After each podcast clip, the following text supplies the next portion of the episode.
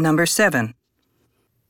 Sue lives in New York and works as a professional voice actor.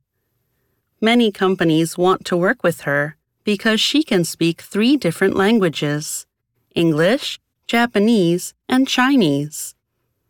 She is currently attending business school so she can start her own voice acting company. She is very busy with work and school, so she often takes walks through the park to get rid of stress. Question. Why do many companies want to work with Sue?